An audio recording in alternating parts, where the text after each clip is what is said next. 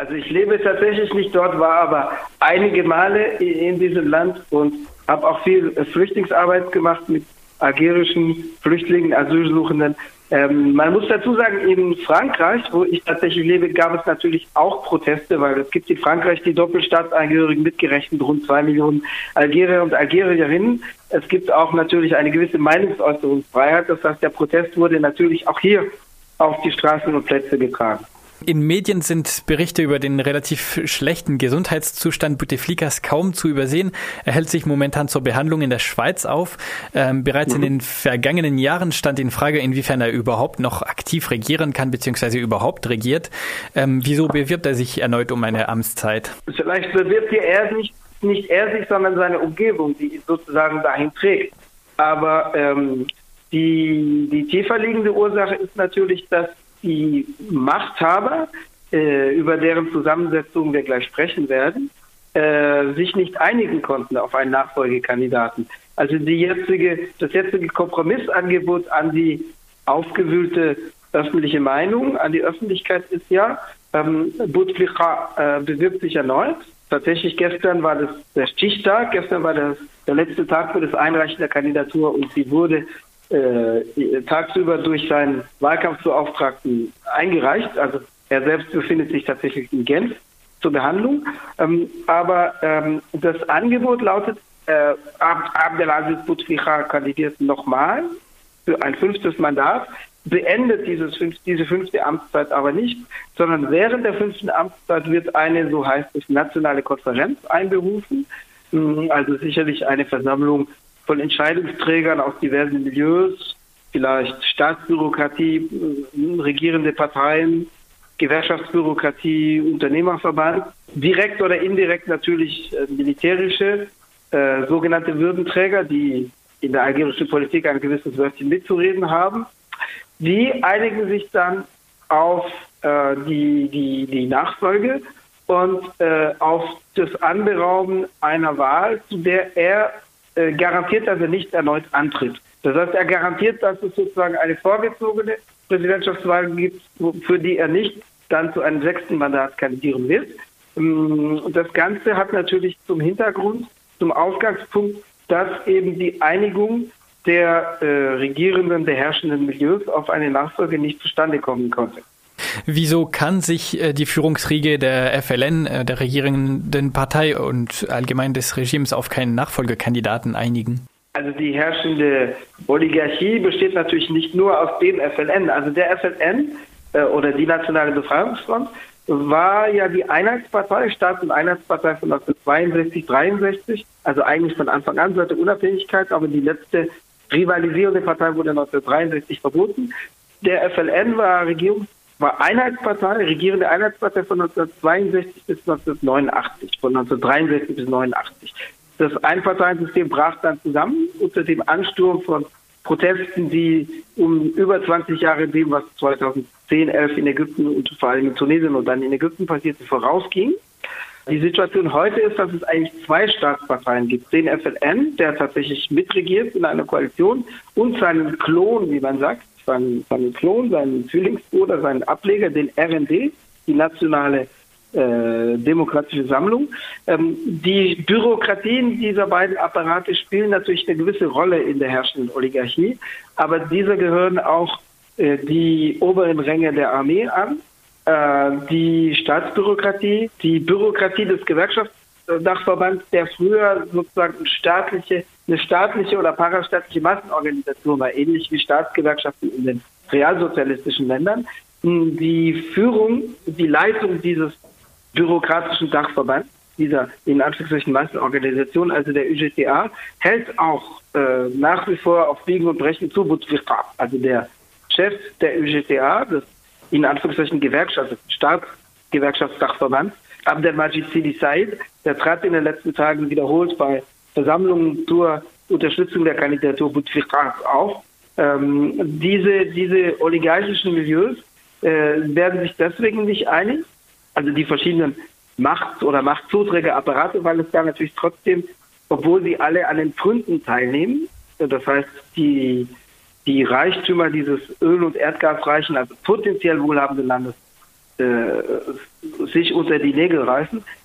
Trotz dieser gemeinsamen Teilhabe an den Gründen gibt es tiefgreifende Interessen, Gegensätze oder zumindest Widersprüche. Da geht es insbesondere um den Grad der Öffnung der Ökonomie.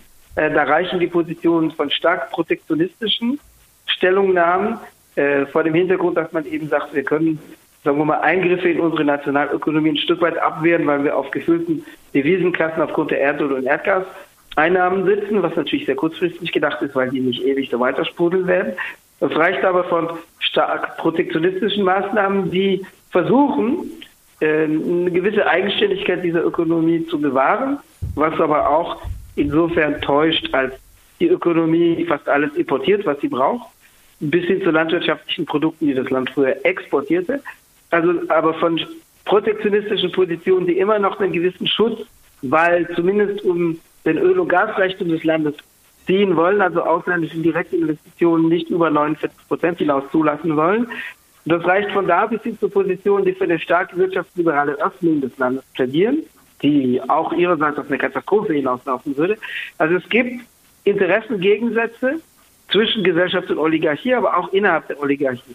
Und das ist der Grund, also vor allem die Gegensätze zwischen eher protektionistischen und eher lupenrein wirtschaftsliberalen Fraktionen und Seilschaften, die dafür sorgen, dass diese äh, Einigung nicht zustande kam. Und es gibt dann natürlich Apparatinteressen, also die Armee, die Polizei, die politische Polizei äh, hauen sich gegenseitig auf die Finger. Äh, es gibt seit einem Jahr die Affäre um die gefüllten Kokaincontainer, die im Hafen von Oran äh, gefunden wurden, äh, im Frühjahr 2018, also das ist eher knapp ein Jahr, äh, wo sozusagen Straf Strafverfolgungsapparate gegen andere Teile des Apparats ermitteln, weil natürlich Leute aus der Oligarchie dieses Kokain ins Land kommen ließen. Also es geht um 700 Kilo an Bord eines Fleisch, Fleischcontainers. Ähm, die, äh, die, diese Apparatinteressen divergieren natürlich auch und sei es nur, dass es um die Besetzung von Posten und das Abräumen von Gründen geht. Das verhinderte diese Einigung innerhalb der Oligarchie auf eine Nachfolge. Am Wochenende hat es also erneut Proteste in Algerien gegen eine weitere Amtszeit Bouteflikas gegeben. Ähm, welche Erfolgsaussicht haben diese Proteste oder welchen Ziel überhaupt in dieser in diesem äh, Machtgefüge sozusagen von der Oligarchie? Also was die Erfolgsaussichten betrifft, ist die Frage natürlich offen, weil niemand den Ausgang kennt. Äh, dafür müsste man wahrscheinlich Prophet sein. Aber äh, sicher ist, dass eine, ein großer Sprung im System entstanden ist, in den Teile der Bevölkerung nun hinein intervenieren. Also ich denke, das System gibt sich durchaus eine gewisse Blöße. Also das hätte so nicht sein müssen. Hätte das System sich äh, sozusagen innerhalb der Reihen der Oligarchie auf eine geregelte Nachfolge geeinigt, dann wäre das über die Bühne gegangen. Die Entscheidung über die Nachfolge wäre wahrscheinlich an den Urnen besiegelt worden, mit oder ohne Wahlmanipulation. Es gibt immer einen gewissen Wahlbetrug, der aber jetzt nicht die Gesamttendenz erklärt, sondern der die Gesamttendenz nochmal verstärkt. Betrogen wird vor allem bei der Wahlbeteiligung, die nach oben gelogen wird. Ähm, nicht so sehr bei den großen Tendenzen, die zwar vorab festgelegt werden, wo aber dann auch das mediale Gewicht, die Medienöffentlichkeit, die Wahrnehmung der Kandidaten eine entscheidende Rolle spielt. Also da wird gar nicht mal unbedingt betrogen über das, was in der Urne drin liegt. Die Frage ist, wie kommt überhaupt das, was in ausgefüllten Stimmzetteln liegt, in die Urne rein und wie kommt das vorher in die Köpfe hinein. Aber ähm, die Tatsache, dass es eben jetzt diese Blöße gibt und diese gewissermaßen Blamage, dass eine, wenn man es bösartig ausdrücken wollen würde, eine lebende Mumie äh, präsentiert wird, ähm, die hat dafür gesorgt, dass äh, eine regionenübergreifende landesweite Protestbewegung greifen konnte, die auch eine gewisse demokratische Reife äh, verzeichnet, insofern als die Bewegung äh, gewaltfrei bleibt, was sie oder gewaltlos bleibt, was in diesem Fall nicht unwichtig ist, um nämlich äh, sozusagen zu verdeutlichen, dass die Bevölkerung nicht die Rückkehr zu den Jahren der blutigen Auseinandersetzung zwischen Islamisten und Armee möchte, äh, das um keinen Preis möchte, weil der Großteil der Bevölkerung dagegen gewissermaßen geimpft ist. Diese Tatsache verdeutlicht, dass unfreiwillig das System eine Chance gegeben hat, seinen Opponenten. Es gibt natürlich in dieser Contestation, also in dieser, in diesem Protest, in dieser, in dieser Infragestellung, äh, zwei Ebenen. Die eine ist die unmittelbare Ebene, die sich personifiziert an der Figur, weil die Leute eben sagen, das ist ein Witz, dass jemand, der im April 2013 einen schweren Schlaganfall erlitt, der damals monatelang in Frankreich in einem französischen Armeekrankenhaus in Behandlung war, das eigentlich den proklamierten Zielen der Staatspartei, die ja immer noch die Erbin der, der national unabhängig der antikolonialen Befreiungsbewegung sein möchte, natürlich theoretisch diametral widerspricht. Äh, jemand, der offensichtlich amtsunfähig ist, äh, der auch überwiegend nicht selber äh, regiert oder entscheidet natürlich. Also diese Tatsache wird von großen Teilen der Bevölkerung jetzt endgültig als Verschaukelung oder als schlechter Witz äh, und als äh, Ausdruck der Missachtung des, des Bevölkerungswillens hingestellt. Das ist gar nicht mal unbedingt persönliche Unpopularität von Bouteflika. Wäre er abgetreten, als es Zeit dafür war, äh, wäre er mit einer gewissen Popularität aufs alten Teil gegangen. Weil ihm wird von Teilen der Bevölkerung zu Recht oder zu Unrecht zugute gehalten, dass er 1999, er wurde ja am 15. April 1999 gewählt erstmals, ähm, dass er den Bürgerkrieg beendet habe. Was so nicht stimmt, weil er kam in der Situation, als der Bürgerkrieg faktisch zu Ende war, durch das Ausbluten des Konflikts und vor allem durch die eingetretene Niederlage der bewaffneten Islamisten, die dabei waren, den Konflikt militärisch zu verlieren die sich auf einen, auf einen Deal, auf einen Kompromiss einließen. Der Kompromiss nahm dann das Gestalt des Amnestiegesetzes an. Das Amnestieangebot, das nach einer Volksabstimmung dem Referendum über die Concorde Zivile, also die zivile Eintracht, wie es genannt wurde, vom 16. September 1999 äh, im Gesetz verankert wurde. Diesen Kontext hatte Bouteflika nicht geschaffen, sondern er hat ihn vorgefunden und er hat dann sozusagen den Übergang eingeleitet in die Zeit nach dem Bürgerkrieg vor dem Hintergrund eines ohnehin zu Ende gehenden Bürgerkriegs. Aber er hat davon profitiert. Also seine Aura profitierte von diesem Nimbus dessen, der den Bürgerkrieg ein Ende gesetzt und das zerrissene Land wieder geeint habe. Er war dafür gewissermaßen der, der, vielleicht nicht der richtige Mann, aber der Mann, der zum richtigen Zeitpunkt auf dem richtigen Sessel saß, einfach.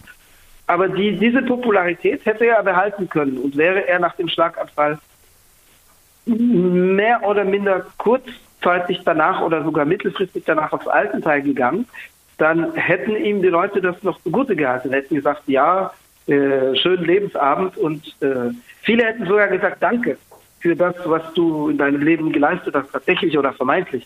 Also Bouteflika war ja ein langjähriger Amtsträger, war 1962 der jüngste Minister im Alter von 25 Jahren, Sportminister damals.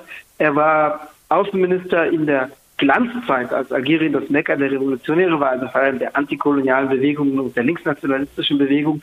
Von 1965 bis 1978 war er langjähriger Außenminister. Er wurde dann ein bisschen ins Exil weggelobt in die Golfstaaten auf den Botschafterposten, weil er schon auch Kohle, weil er Geld hinterzogen und unterschlagen hat in seinem Ministerium oder weil er zumindest eine Rolle gespielt hatte dafür, dass Leute es hinterzogen. Er hat sich vielleicht nicht oder nicht maßgeblich persönlich bereichert, aber er ließ es zu, äh, weil die Leute, die dabei ertappt wurden, natürlich loyal zu ihm sein mussten. Also durch, dadurch, dass man Leute sich korrumpieren lässt, erkauft man ihre erzwungene Loyalität. Ähm, aber das, das, das ist vergessen, dass daran erinnern sich nur noch die Älteren, weil diese Affäre wurde vor 40 Jahren publik. Und äh, ihm würde zugute gehalten, seine, seine Aura als der, der das Land wieder zusammenführte nach dem Bürgerkrieg. Jetzt aber ist der Grad überschritten, wo diese Popularität, die er tatsächlich in Kreisen noch hatte, tatsächlich der Negativbilanz seiner Amtsführung und vor allem dem Ende dieser Amtsführung, also diesen als, wie gesagt, als Verachtung der Bevölkerung wahrgenommenen Beschluss, diese Entscheidung, ihn als, als lebende Mumie nochmal zu präsentieren, äh, wo das dem gewichen ist. Sozusagen jetzt zählt nur noch das, wie der Film ausging sozusagen und nicht was, nicht die Sequenzen davor. Ähm, insofern bietet das, hat das Regime sich sozusagen eh eine Blöße geboten, hat dadurch eine Bresche aufgemacht, in die Teile der Bevölkerung sich reinstürzen. Für viele bleibt aber sozusagen diese personifizierte Ablehnung dieser Kandidatur, die also als besondere Affront äh, aufgefasst wird, erstmal das Bestimmende. Es werden aber auch zunehmend Stimmen laut, die sagen, aber wenn jetzt jemand, der gesund wäre, anstelle von Bouteflika trete und dieselbe Politik fortführen würde, dann wäre es auch nicht besser. Das steht nicht im Vordergrund. Im Vordergrund steht schon tatsächlich dieser Konsens, Nein zum fünften Mandat, Nein zur fünften Amtszeit. Aber sagen wir mal, es wird lauter, dass viele Leute auch sagen oder sich die Frage stellen, ja, wäre es denn wirklich besser, wenn jetzt jemand anders äh, gesund und gesund und jung und munter sozusagen dieselbe Politik fortführen würde. Also diese Stimmen, die können auch lauter werden und die werden gehört und werden diskutiert auf der Straße, weil das Regime diese Bresche unfreiwillig geöffnet hat.